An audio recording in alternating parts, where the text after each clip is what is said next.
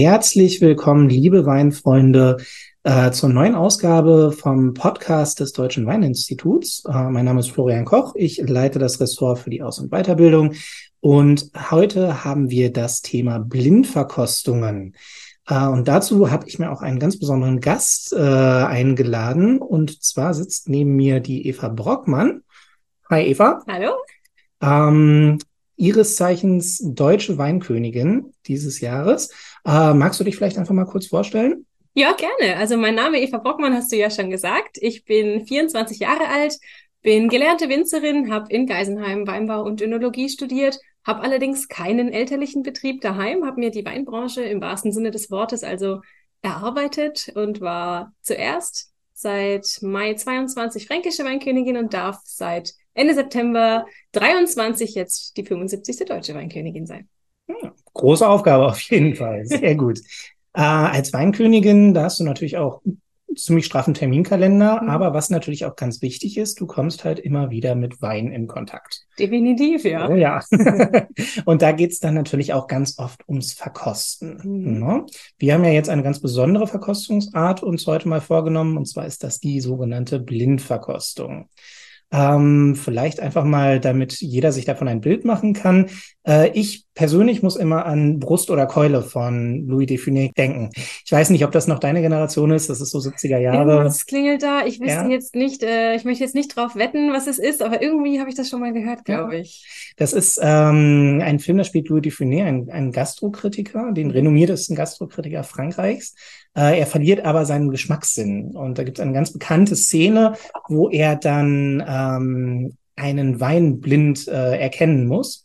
Und er macht es halt ohne diesen Wein zu probieren. Und dann gibt es diesen ganz be be berühmten Monolog, wo er sich den Wein anguckt und sagt, ah, die Trübteilchen schweben langsam nach unten. Das ist ein großer Wein. Dieser Wein ist ein und mhm. so weiter. Und dann schlüsselt er das so langsam auf. Ohne diesen Wein probiert zu haben, nagelt er dann tatsächlich äh, Jahrgang, Anbaugebiet äh, und Weingut. Also großartige Szene. Der Traum eines jeden Sommeliers. Oh ja, genau. Das ist sozusagen der absolute Dominanzmoment, wenn ja. du dann wirklich sagen kannst, das ist hundertprozentig wirklich dieser Wein.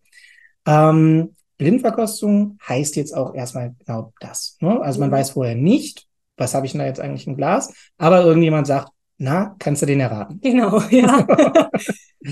ähm, das klingt erstmal hoffentlich schwierig, weil es tatsächlich auch keine leichte Aufgabe ist, mhm. weil es gibt ja durchaus ein paar mehr Weine, so weltweit. Ja. Einige wenige, ja. Allein hier in Deutschland fallen mir auch schon ein paar Rebsorten ein, die es sein könnten. Ja. Na, wir haben natürlich unsere 13 Anbaugebiete, die alle die Herkunft bestimmen könnten, Qualitätsstufen. Also so eine Blindverkostung ist auf jeden Fall nicht einfach. Ihr müsst bei der Wahl der deutschen Weinkönigin natürlich auch immer eine Blindverkostung über euch ja. gehen lassen. das stimmt. Ja, das war ja in diesem Jahr ein etwas, ja, ein schwieriges Unterfangen, könnte man sagen.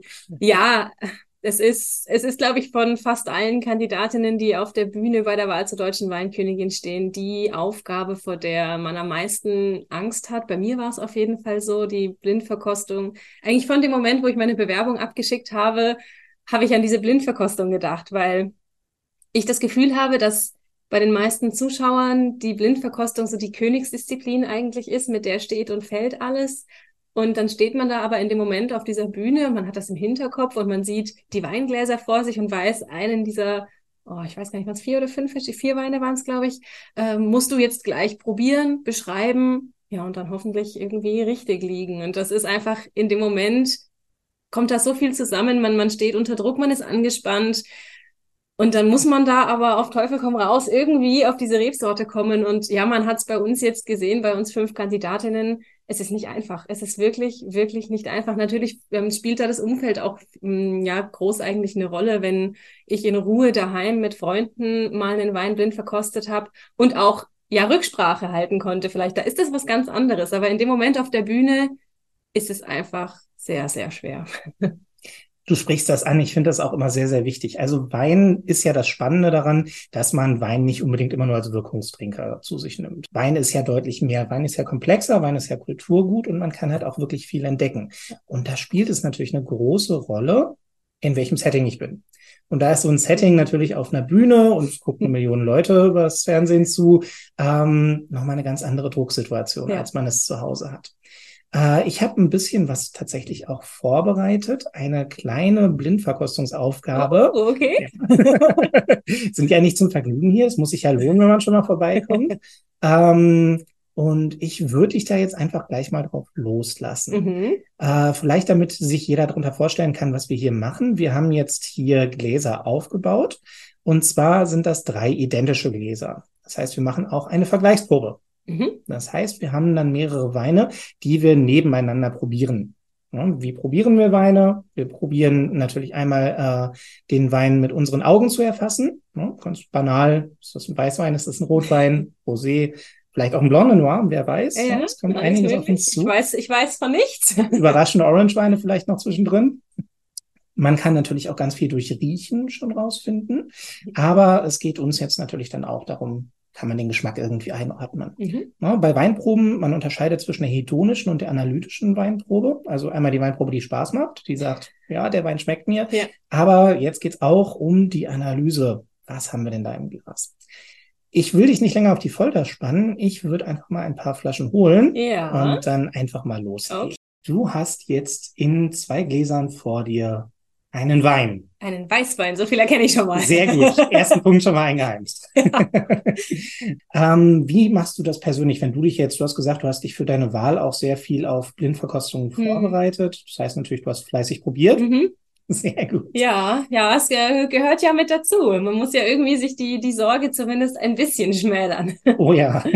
ja, also für mich eine Blindverkostung gibt's eigentlich immer drei Schritte. Ganz normal, wie ich auch einen Wein verkoste, wo ich weiß, was es ist. Also ich gucke mir zuerst immer die Farbe an. Wenn ich das jetzt bei den zwei Gläsern mache, die ich vor mir habe, sie stehen auf einem, einem hellen Untergrund. Das ist schon mal gut, dass man auch wirklich die, die Farbe richtig äh, sehen kann. Dann erkenne ich auf den ersten Blick zwischen den beiden Weinen sehr geringe, wenn überhaupt, Unterschiede. Sie sind beide sehr, sehr hell von der Farbe, sehr helles Gelb. Und wenn die Gläser ein bisschen schwenkt und auf den hellen Untergrund guckt, dann sind so leicht grünliche Reflexe mit dabei. Also würde ich schon alleine von der Farbe auf einen eher jüngeren Wein gehen. Also er ist von der hellen Farbe eben her noch nicht noch nicht ähm, allzu gereift. Würde ich jetzt mal rein von der von der Optik eben her sagen. Der zweite Schritt ist dann bei mir immer reinriechen. Das ist ähm, ja das, was ich dann immer mache. Also ich nehme mir das erste Glas und versuche schon mal von den Aromen in der Nase einiges aufzunehmen und vielleicht auch einiges schon mal in meinem Hinterkopf zu speichern, wenn ich dann im dritten Schritt den, den Wein verkoste und dann bei einer Blindverkostung mit, mit mehreren Gläsern, so wie wir sie jetzt auch vor uns haben, ist der vierte Schritt immer das Vergleichen eigentlich.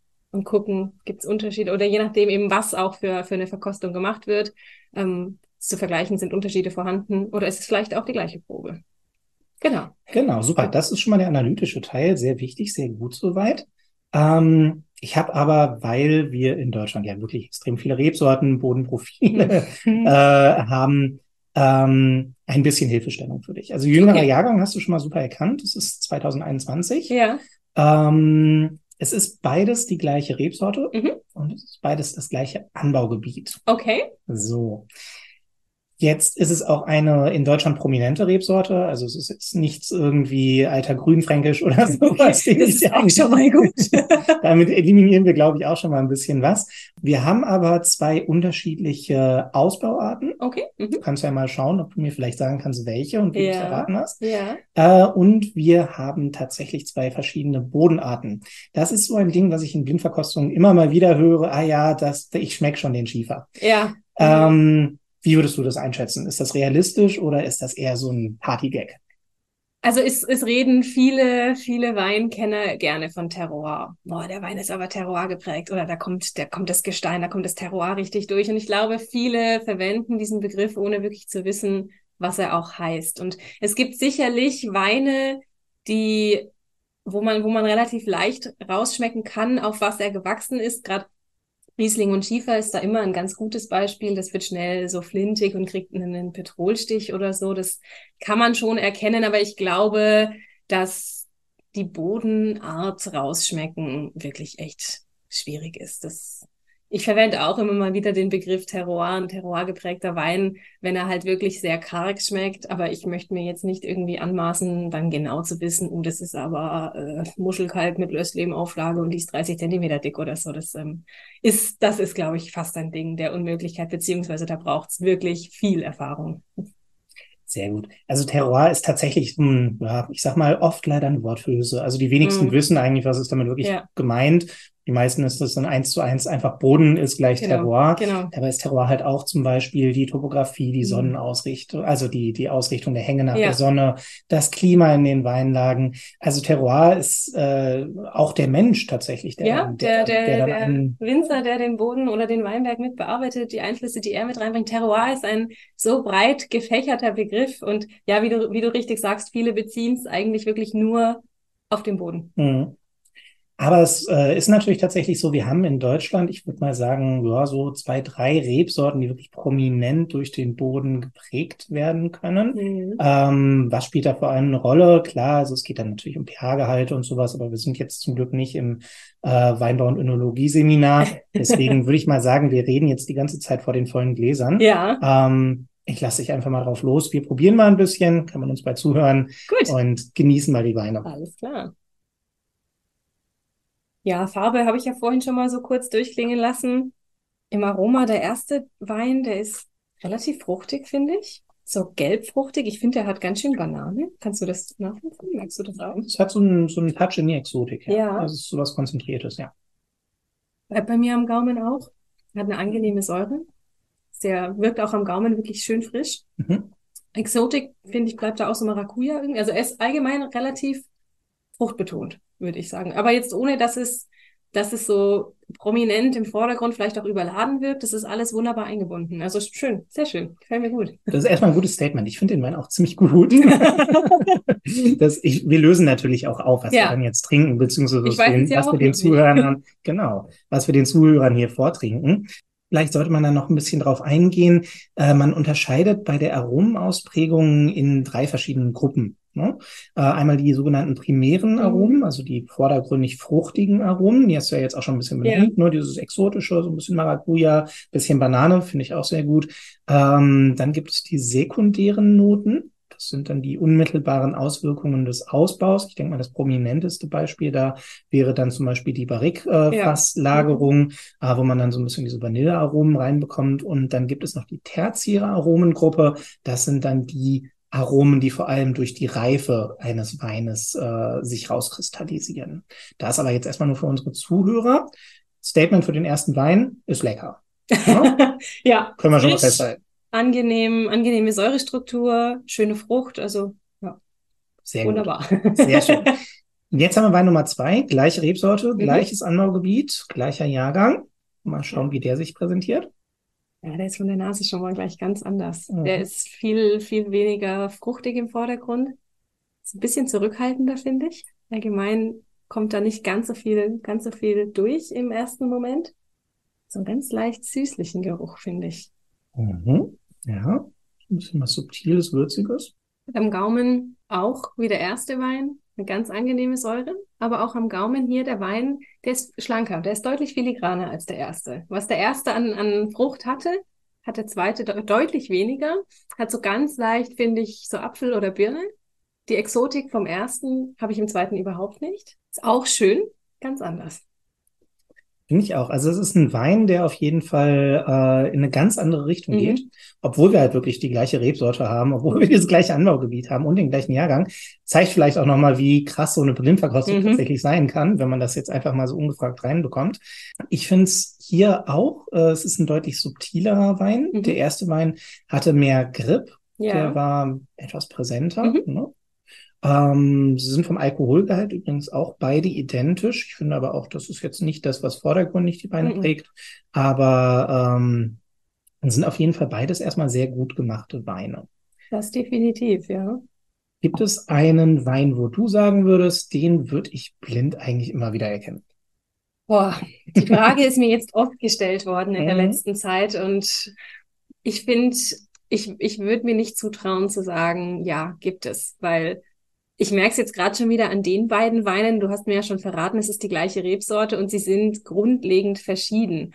Und es gibt eigentlich kaum eine Rebsorte, die durch die Bank weg, wenn man zehn verschiedene Weine von zehn verschiedenen Weingütern probiert, immer die gleiche, die gleiche Note eigentlich hat. Und deswegen würde ich mir nicht zutrauen wollen, dass ich eine Rebsorte immer wieder erkennen würde. Natürlich gibt's schon so Merkmale, die sich durchziehen, aber mh, hm, Dafür ist das Thema einer Blindverkostung einfach zu breit gefasst und auch unsere Rebsortenstruktur in Deutschland zu breit gefächert und die Ausbauart, alles, was damit reinspielt, dass ich äh, mir das nicht zutrauen wollen würde, aber ich schätze Blindverkostungen sehr. Ich mache das sehr, sehr gerne. Ich habe das auch in meinem Studium mit mit meinem Freundeskreis. Wir haben uns eigentlich einmal in der Woche immer getroffen und jeder hat eine Weinflasche in einem Socken oder irgendwie halt blind gemacht äh, mitgebracht und wir haben uns mit schwarzen Gläsern sogar hingesetzt und haben verkostet, verkostet, verkostet. Und da habe ich schon gemerkt, dass wenn man da so richtig in der Übung ist, wenn man also viel seine, seine Sinne schärft auf die Weine, dass es irgendwann leichter fällt.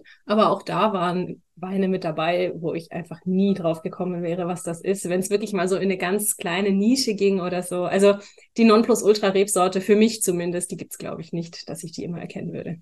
Sehr gut. Muss man vielleicht auch immer im Kopf haben, jeder Wein, wenn man ihn aufmacht, ist eine Momentaufnahme. Mhm. Also das Spannende an Wein ist ja eben, dass da wirklich eine Reihe von Reaktionen stattfindet, also kaskadenartig, ne, ja. dass so ein Wein sich einfach nach fünf Jahren auch nochmal ganz anders präsentiert. Wenn ich den in fünf Jahren nochmal probiere, dann ist es ein ganz anderer Wein. Also absolut spannend. Aber wenn ich dich jetzt drauf festnageln müsste, und dafür sind wir auch ein bisschen hier, ähm, Rebsorte. Was denkst du? Boah, schwierig. Also da tue ich mich jetzt nicht ganz leicht, aber ich würde mal ganz vorsichtig vielleicht mich auf den Silvaner festlegen. Soll ich das einloggen? Ja, log mal ein. Okay, super. Welches Anbaugebiet würdest du denn dann tippen? Silvaner aus Deutschland, da gibt es eigentlich ja nur zwei Möglichkeiten, entweder Rheinhessen oder Franken. Sehr und gut. da würde ich mich jetzt mal auf Franken festlegen. Okay, Silvaner, Franken, ja? Wir probieren es, ja. Oder ich probiere es. Sehr gut. Okay, wir machen ja auch immer Wettbewerbe, unseren Sommelier Cup zum Beispiel, der steht ja jetzt auch im Januar wieder an und da finde ich es immer persönlich wichtig, dass man dann nicht nur die Punkte dafür gibt, dass die Antwort dann richtig ist, weil das ist ja ein Spektrum, das haben wir ja schon so ein bisschen besprochen, sondern ich finde es immer, ich gebe gerne Punkte dafür, dass die Herleitung Sinn macht. Deswegen vielleicht, dass du es auch für die Zuhörer mal erklärst, wie bist denn du jetzt auf Silvana gekommen? Silvaner ist eine Rebsorte, die ist mh, hm, häufig sehr terroirbetont, hat ähm, wenig dieses ja exotische, fruchtige und gerade ähm, im ersten Wein, der hat nur so eine ganz leichte, feine Fruchtnote und der zweite ist dann ja eigentlich sehr clean und geradlinig und grad heraus und im Silvaner habe ich eben häufig diese zwei ähm, Aromenkompositionen, sage ich jetzt mal, deswegen vorsichtige Festlegung auf den Silvaner. Okay, ja. Nee, das macht Sinn. Und äh, warum dann Franken? Franken ist, ja, wenn man von Deutschland und Silvaner spricht, eigentlich so das, das Anbaugebiet, was den meisten Leuten sofort in den Kopf schnellt. Silvaner Heimat ist ja auch so der, der Begriff oder der, der zweite Name Frankens und deswegen Silvaner und Franken relativ unzertrennbar eigentlich im Kopf. Okay, dann würde ich sagen, wir lüften mal das Geheimnis. Ja, bitte. Ich sitze hier auf glühenden Kohlen. Und du hast eine sehr gute Trefferquote. Also Silvana, Franken, beides richtig. Oh, Gott sei Dank. Ja, super. Okay. In Glas 1 haben wir den Rödelseer Küchenmeister mhm. vom Weingut Julius Spital. Okay. Größtes Silvaner Weingut der Welt tatsächlich. Äh, und im zweiten Glas haben wir von der Genossenschaft Divino haben wir den Silvaner vom Escherdorfer Lump. Mhm. Ja, also wir haben zwei sehr unterschiedliche Bodenprofile. Wir haben äh, bei den Rödelseerlagen natürlich diesen Gipskäuper, ähm, der so ein bisschen dieses, dieses Würzige mitbringt, was auch so ein Tack in die Exotik in den jüngeren ja. Jahren mit Alter für mich persönlich immer so, ein, so einen schönen, eleganten Gewürzton Richtung Safran. Mhm. Stehe ich total drauf. Und auf der anderen Seite haben wir halt den, den äh, Muschelkalk, äh, der Wein vom Julius-Spital aus dem großen Holzfass und der Wein von Divino äh, aus dem Stahltank. Schon mal ein guter Anfang. Zu 100% sicher war ich mir nicht, muss ich gestehen. Hat man, glaube ich, auch gemerkt. Dabei, jetzt, wo du mir die Flaschen aufgedeckt hast, den einen von den zwei Weinen, den kenne ich eigentlich sogar. Den hatte ich sogar schon häufiger auch im Glas. Aber klar, wenn man weiß, was man verkostet und wenn man es dann blind nochmal vor sich hat, ist halt was ganz anderes. Okay, sehr gut. Erste Überraschung gelungen? Ja, definitiv. Super. Bist du bereit für die nächste Runde? Ich bin bereit. Wir Super. los. Äh, jetzt haben wir eine Dreier-Vergleichsprobe. Ja, da kannst du mir gleich mal was dazu erklären, weil ich sehe hier drei grundlegend verschiedene Farben. Okay, und wenn ich dir jetzt aber sage, es ist der gleiche Winzer, es Ja. ist das gleiche Jahr, das gleiche Anbaugebiet offensichtlicherweise und es ist die gleiche Rebsorte. Mhm. Was fällt dir denn da auf? Erstmal, was siehst du denn vor Also ich dir? habe ganz links im Glas einen weißen Wein, einen hellen Wein, in der Mitte einen roséfarbenen und ganz rechts einen roten. Dann würde ich jetzt mal vermuten, dass ich ganz links, das, was nach Weißwein aussieht, wahrscheinlich ein Blanc de Noir ist, oder?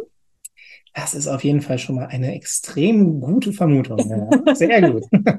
Möchtest du vielleicht einmal kurz erklären, wie so ein Blanc de Noir gemacht wird? Also wie kann das sein, dass wir aus Rotweintrauben jetzt da einen Wein, der optisch eigentlich ein Weißwein Ja. ist, haben? Ja, ein Rotwein, die Farbe des Weins, die kommt ja eigentlich aus der Schale. Das heißt, ich muss, um einen rotfarbenen Wein zu bekommen, den Saft im Kontakt mit der Schale lassen und dann kommen die Farbstoffe aus der Schale eben in den, in den Saft, in den Most. Und wenn ich das dann vergehre, dann habe ich einen roten, einen roten Wein. Das heißt aber im logischen Umkehrschluss eigentlich, wenn ich den Saft presse und sofort von der Schale entferne, dass der ja, fast eigentlich wie ein Weißwein von der Presse läuft. Und ich also, wenn ich einen Rotwein direkt presse und in einen Tank oder Fass lege und ihn vergehre, ich einen hell gekelterten Rotwein habe. Und so entsteht ein Blanc de Noir, ganz einfach erklärt jetzt einfach mal. Oh, sehr gut. Ich glaube, damit kann man was anfangen. Ähm, ich würde dich jetzt einfach mal drauf loslassen. Ja. Äh, ich glaube, wir müssen jetzt nicht jeden einzelnen Mhm. Wein mal auseinandernehmen, aber ähm, hier geht es jetzt vor allem darum, dass du mir hinterher sagst, welche Rebsorte das ist. Ja. Ich glaube, du hast schon eine Vermutung, aber Wie, Ja. ich ich, ich äh, ver- verkoste erstmal, bevor Sehr ich hier irgendwelche, irgendwas von mir gebe. Und der erste ist aber, der ist, ähm, der ist sehr, sehr abgerundet, finde ich. Der hat überhaupt, ah, der ist, der gefällt mir, der gefällt mir schon mal sehr gut. Weiß nicht, ob ich mir das einbilde, aber der hat so eine ganz feine Süße mit dabei. Also der wirkt jetzt nicht extrem, extrem trocken. Der ist sehr, ja, sehr angenehm eigentlich zu trinken. Schon mal ein guter Anfang. Der ist vom Charakter her, der, der Roséfarben ist vom Charakter her ganz anders. Der hat so eine leichte Pfeffernote sogar, finde ich, mit drin. Finde ich auch, ja. Mhm. Mhm. Deutlich würziger, aber auch sehr gut. Also Mhm. bisschen, bisschen eckiger als der, als der Blanc de Noir. Mhm. Schöne, sehr angenehme Noten, finde ich.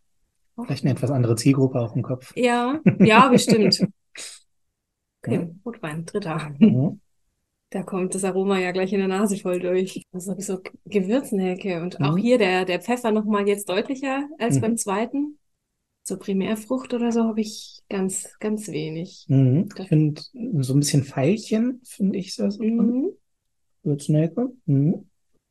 Mhm. Schöne Tanninstruktur. Mhm. So das, was Tanninstruktur, das ist auch so ein Begriff, den, Mhm. den verwendet man gerne, ohne dass viele wissen, was das bedeutet. Deswegen, also das ist eigentlich so das Gefühl, was man hat, wenn man einen vorrangig eigentlich Rotwein trinkt, wenn einem so der Mund so ein bisschen belegt wird und der sich so ganz leicht zusammenzieht, ohne dass das aber unangenehm ist. Das ist dann eigentlich, ja, wenn ich, wenn ich von einer kräftigen Tanninstruktur oder allgemein von, von Tannin spreche, dann meine ich dieses, dieses Gefühl eben. Das ist, das habe ich da jetzt ganz, ganz deutlich. Ich finde den auch, der ist sehr fleischig. Ne? Also Mhm. du, du hast halt auch im, im Mund eine super Präsenz. Ich sage bei sowas mal ganz gerne, das ist Rotwein für Erwachsene. Das ist ja ein schöner Ausdruck, Mhm. den habe ich ja noch nie gehört. Jetzt willst du eine Rebsorte von mir Jetzt hören, will ich ja? eine Rebsorte von dir hören, genau. Ich würde jetzt hier, gerade weil, weil der, weil der, der äh, Rotwein jetzt vor allem diese, diese pfeffrigen und gewürzigen Noten hat, würde ich auf den Spätburgunder gehen. Absolut. Volle Punktzahl. so, grandios. Äh, und zwar sind wir, ups, bei Alten Haar beim Weingut Sermann. Lukas Sermann, junger Winzer, der hat mir mal diese 21er Kollektion zur Verfügung gestellt. Äh, wir haben einmal den Blanc de Noir, äh, Bella Bianca 2021 Spätburgunder, dann haben wir den Gypsy One, äh, etwas unkonventionellerer Rosé, auch äh, aus dem Holzfass. Merkt man auch Ja, ein bisschen tatsächlich mhm. diese, diese sekundären Einflüsse. Und dann haben wir den Maischosser Spätburgunder. Da dann jetzt auch wirklich Druck, Power, aber Ja. trotzdem extrem viel Eleganz, Finesse. Der Mhm. ist nicht schwer, nicht alkoholisch. Die Weine machen auch auf jeden Fall noch ein paar Jahre Spaß. Ja, das kann ich mir vor allem auch bei dem Rosé vorstellen. Mhm. Und das ist ja eher ungewöhnlich, weil viele ja Rosé kennen oder auch viele, viele Weinerzeuger Rosé so produzieren, dass der nach eigentlich zwei, spätestens zwei Jahren dann getrunken ist. Und das ist ja dann häufig so easy drinking und fruchtig und perfekt für den Sommer. Und da, da geht er jetzt in eine ganz andere Richtung, aber finde ich super. Also ja, gefällt mir echt gut. Absolut. Da ist so ein bisschen Extrakt, da merkst du, da ist noch Entwicklungspotenzial. Ja. Ja. Deswegen Wein ist immer eine Momentaufnahme. Wir machen denselben Podcast nochmal in fünf Jahren, Eva. ja, ich bin dabei. Sehr gut. Dann machen wir dieselben Weine nochmal. also das war jetzt äh, war ein starker Flight. Super. Cool. cool. Sehr gut. Sehr cool. Super. Motivation noch da für die nächste Runde? Definitiv. Wenn, wenn das gerade so weitergeht, dann Perfekt. Ah, du hast jetzt einen Zweierflight vor dir stehen. Und auch, Mit deutlich sichtbarem Unterschied, ja. Genau, auch hier gibt es einen ganz, ganz klaren Unterschied. Ähm, ich gebe dir noch mal einen kleinen Anhaltspunkt. Ja. Äh, es ist wieder die gleiche Rebsorte. Okay. Es ist auch wieder das gleiche Anbaugebiet. Mhm. Ähm, und es gibt wieder einen sehr deutlichen Unterschied. Du hast es ja gerade schon so ein bisschen angesprochen. Ich lasse dich einfach mal drauf los. Okay, ja, im, im ersten Flight habe ich ja die, die Farbe miteinander verglichen und habe gemeint, dass beide von der Farbe ähnlich sind und ich aufgrund der ja, hellen Farbe schon alleine nur vom, vom Angucken mal wagen würde zu sagen, dass das ein jüngerer Jahrgang ist. Und jetzt habe ich hier wieder zwei Gläser Weißwein äh, wohlgemerkt vor mir stehen und ich sehe im lin linken Glas auch sehr, sehr hellfarbig, ja, fast, fast eigentlich transparent könnte man sagen, riecht ein ganz, ganz zartes Gelb bloß. Und im Vergleich dazu im rechten Glas schon so goldene, ockerfarbene Noten, Töne mit drin. Und deswegen, ohne dass ich jetzt überhaupt schon mal reingerochen oder gar probiert habe, würde ich mal sagen, es geht wahrscheinlich um den Jahrgang. Einfach. Ja, perfekt. Sehr gut. Also wir haben einen, einen Altersunterschied zwischen den beiden Weinen. Ähm, welcher ist älter? Der rechte, der dunklere. Genau, also Weine äh, verändern ihre Farbe über die Zeit. Das ist äh, ein ganz logischer, nachvollziehbarer Prozess. Äh, es wird halt auch unter anderem oxidiert, ähnlich wie Rosten, nur nicht ganz so unromantisch, sondern tatsächlich ist es so, dass die Farbstoffe sich äh, einfach weiterentwickeln, teilweise auflösen, äh, dass zum Beispiel Karotine auch in den Weißweinen dann mehr nach vorne gehen. Ähm, generell ist es so, Wein wird mit dem Alter eher so in den bräunlicheren Bereich, mhm. wenn wir jetzt wirklich brutal alt werden. Ja. Und dass sich irgendwann Weiß- und Rotweine auch farblich angleichen, mhm. wenn wir jetzt mal so 70, 80 Jahre warten. Äh, ganz so krass ist es jetzt nicht geworden. Das stimmt, ja. Aber trotzdem sichtbarer Unterschied, ja. Absolut. Und ich würde dich einfach mal verkosten lassen, mhm. vielleicht einfach mal im Hinterkopf schon mal die Überlegung, was für Weine können überhaupt altern, mhm. dass das jetzt ein spannender Flight wird. Okay. Sollen wir loslegen? Klar, ja, starten wir. Ich bin, ich bin neugierig. das ist ein ganz eleganter Wein, der erste, finde ich. Cremig, schön saftig, keine, keine sehr prominente Frucht, aber trotzdem ein wunderschönes Gesamtbild.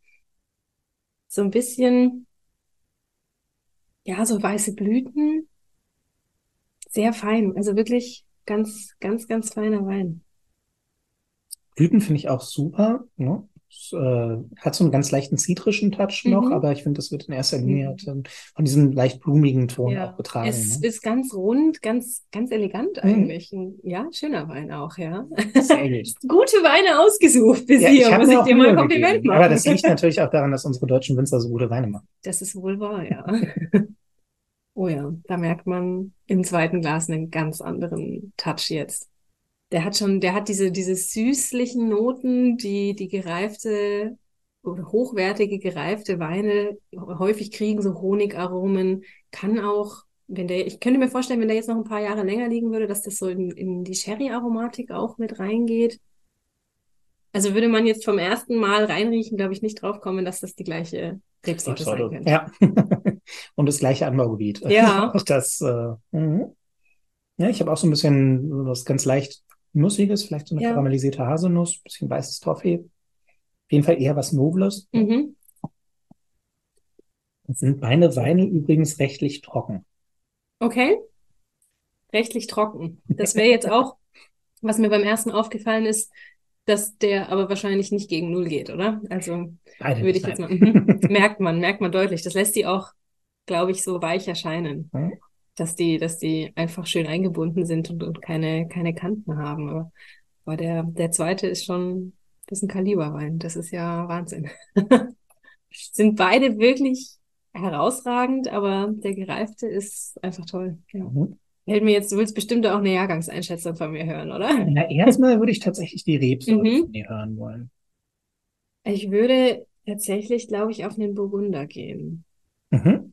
Warum? Aufgrund dieses, dieses feinen, eleganten und auch weichen Gesamterscheinungsbildes, weil der Wein jetzt, beide Weine, ich meine, beim Gereiften baut ja dann die Säure eh irgendwann ab, aber auch beim, beim ersten Glas habe ich eine relativ schlanke Säure nur, jetzt nicht irgendwie präsent im Vordergrund.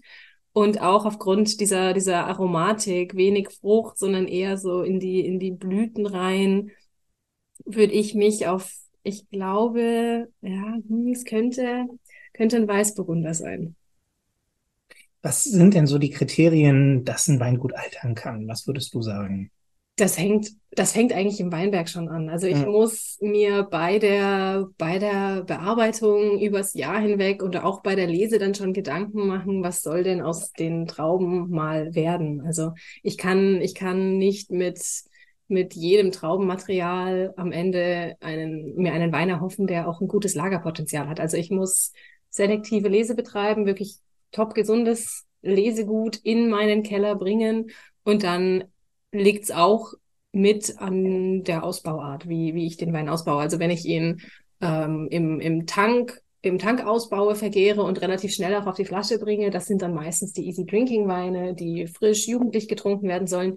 Wenn ich ihn entweder im Tank oder sogar ins, ins Holzfass lege und ihn aber auch lange auf der Hefe lagern lasse und den Wein schon mal ein halbes, dreiviertel oder sogar ein Jahr immer wieder auf der Hefe dann eben auch aufrühre und in, in Kontakt lasse. Das begünstigt alles meinen Wein, dass er eben später auch lang auf der Flasche frisch bleibt, dass ich ihn lang lagern kann und dass ich dann eben auch so einen, einen schönen gereiften Vertreter haben kann, wie wir ihn jetzt hier im zweiten Glas haben. Genau, also Holzfass ist natürlich auch wirklich wichtig, ne, weil da atmet der Wein ja, also er macht eine, eine Mikrooxidation durch. Mhm. Das heißt, er ist nicht mehr ganz so geschockt, wenn ein bisschen Sauerstoff äh, irgendwie drankommt. Da ist der Steiltangvertreter ja meistens das genaue Gegenteil. Ähm, gibt es denn so Rebsorten, wo du sagst, oh ja, die haben deutlich höheres mhm. Lagerungspotenzial als andere? Ja, also unsere, unsere Rieslinge zum Beispiel, wenn sie, wenn sie eben in diese Richtung ausgebaut sind, können sehr gut lagern, reifen, altern. Die Burgunder, egal ob jetzt weiß oder grau, rote natürlich auch, aber die weißen Burgunder, die kann man auch gut lagerfähig ausbauen. Was auch durchaus Lagerpotenzial hat, das wäre zum Beispiel ein Silvaner. Ähm, ja, das wären eigentlich so mal die Vertreter, wo ich sage, das sind, das können große Weine sein, ja. Ja, spannend. Also es sind vor allem natürlich so Faktoren wie Säure. Mhm. Ja, ähm, klar, Alkohol wäre auch ein Konservierungsstoff, ja. aber wir sind ja zum Glück nicht so alkoholschwer bei unseren deutschen Weinen, auch wenn wir schon ein paar haben, die mit Likörweinen experimentieren. Mhm. Ähm, Tanninstruktur gibt ihm auch nochmal ein bisschen und Extrakt. Ne? Das ist dann vor allem das, was so den Silvaner äh, auch wirklich jahrzehntelang spannend macht. Gut, ähm, Weißburgunder ist schon dein Tipp. Jetzt ja. würde ich noch den Jahrgang einmal okay, versuchen. Ja. Oder sagen wir mal, was würdest du schätzen, wie viele Jahre liegen zwischen den beiden Weinen? Also ich würde sagen, im ersten Glas haben wir einen relativ aktuellen Jahrgang, würde ich auch auf 21 wahrscheinlich schätzen. 22, hm, ich bleib, ich bleib mal bei 21. Und ich könnte mir vorstellen, dass der im zweiten Glas vielleicht 10 oder 15 Jahre zuvor liegt. Das ist verdammt nah dran. Okay. ich mache mal die Auflösung. Ja. Ähm, und zwar sind wir im Rheingau. Dann ist es ein Riesling. Dann ist es sehr gut. und äh, als erstes haben wir einen Riesling aus der Hölle. Ähm, mhm. Weingut Künstler ja. äh, aus dem Gewann im Neuenberg 2021, also den Jahrgang absolut genagelt. Mhm. und im zweiten Glas haben wir vom Weingut Querbach das Österreicher Lähnchen Number One 2005. Also 16 Jahre liegen jetzt okay. zwischen den beiden Weinen. Und da hätten wir jetzt schon wieder das, das Beispiel, weil du mich ja vorhin gefragt hast, gibt es so eine Rebsorte, die du immer zuordnen könntest oder auch ein Anbaugebiet, weil normalerweise ein Rheingau-Riesling ja schon auch relativ klar erkennbar ist. Und jetzt lag ich komplett daneben, weil ich wäre jetzt hier im ersten Glas nicht auf Riesling gekommen, weil der eben diese diese prominente Säure, die man ja eigentlich, im, wenn man Riesling hört, immer sofort im Hinterkopf hat und gerade wenn man dann noch einen Riesling aus dem Rheingau vor sich hat, wäre jetzt wieder perfektes Beispiel dafür, dass es einfach dieses Nonplusultra, zumindest bei mir, nicht gibt. Aber spannend, sehr spannend. Man hat ja auch nicht jeden Tag einen 16 Jahre alten Riesling auf. Das leider. Ja, ja das leider. Das haben. Ja, absolut. Klasse. War jetzt echt sehr schön, hat mir Spaß gemacht. Ja, das freut mich. Sehr gut. Klasse. Vielleicht nochmal so am Rande einen kleinen Tipp.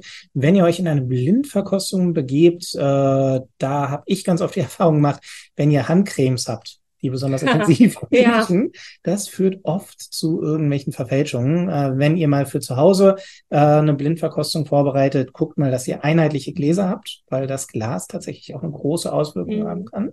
Hast du noch Tipps, Eva? Fällt dir noch irgendwas ein? Ja, was, was uns in Geisenheim in der Hochschule für die Sensorik-Seminare immer mitgegeben wurde, ist äh, für Herren auf Aftershave verzichten und die Damen mit dem Parfüm nicht ganz so, nicht ganz so übertreiben, weil alles, was man am Körper hat und un, vielleicht auch unterbewusst immer in die Nase aufnimmt, das überträgt man ähnlich wie mit der Handcreme auch auf den Wein und das wurde uns immer ans Herz gelegt und ja, was, was vor einer nicht, nicht nur Blindverkostung, allgemein von der Verkostung auch immer nicht ganz so förderlich ist, ist Essen mit viel Zwiebel oder Knoblauch oder was halt von vornherein die Geschma Geschmacksknospen so ein bisschen belegt. Sollte man unter Umständen vielleicht dann drauf verzichten, wenn man weiß, man hat im Laufe des Tages innerhalb der nächsten Stunden noch eine, eine Weinverkostung oder Blindverkostung vor sich. Das wären so zwei Tipps, die mir mitgegeben wurden, an die ich auch versuche, mich zu halten. Das gebe ich euch gerne auch mit auf den Weg, ja. Also den klassischen Kaffee nicht vor der Weinverkostung. Nicht unbedingt, genau. Super, sehr gut. Eva, vielen, vielen Dank für deine Zeit. Ja, ich habe zu danken für die, für die grandiosen Weine, die du mir hier präsentiert Hat hast. sich gelohnt, oder? Ja, definitiv. Ich komme wieder, wenn du mich anfragst. Ja, gerne. äh, super. Ähm, für alle Zuhörer nochmal, äh, wenn ihr jetzt auf den Geschmack gekommen seid und denkt, boah, Blindverkostung, das macht ja mega viel Spaß. Am 21. und 22. Januar veranstalten wir im Atrium Hotel in Mainz äh, den deutschen Sommelier Cup. Ähm, heißt zwar Sommelier Cup, aber es kann sich jeder aus der Weinbranche anmelden. Kostet auch nur 50 Euro. Das ist auch eher symbolisch. Ähm, da habt ihr die Möglichkeit, ah, ich glaube, 50 Weine zu verkosten, blind natürlich. Kann man auch was gewinnen. Also es geht bis zu 1500 Euro Preisgeld und äh, es wird auch eine der Weinköniginnen dann tatsächlich vor Ort sein, um den Preis zu überreichen. Äh, deswegen mein Appell an euch, meldet euch an, folgt dem Deutschen Weininstitut auf allen Kanälen, folgt den Deutschen Weinköniginnen auf allen Kanälen. Ja, und bleibt weininteressiert. Danke fürs Zuhören. Ciao. Tschüss.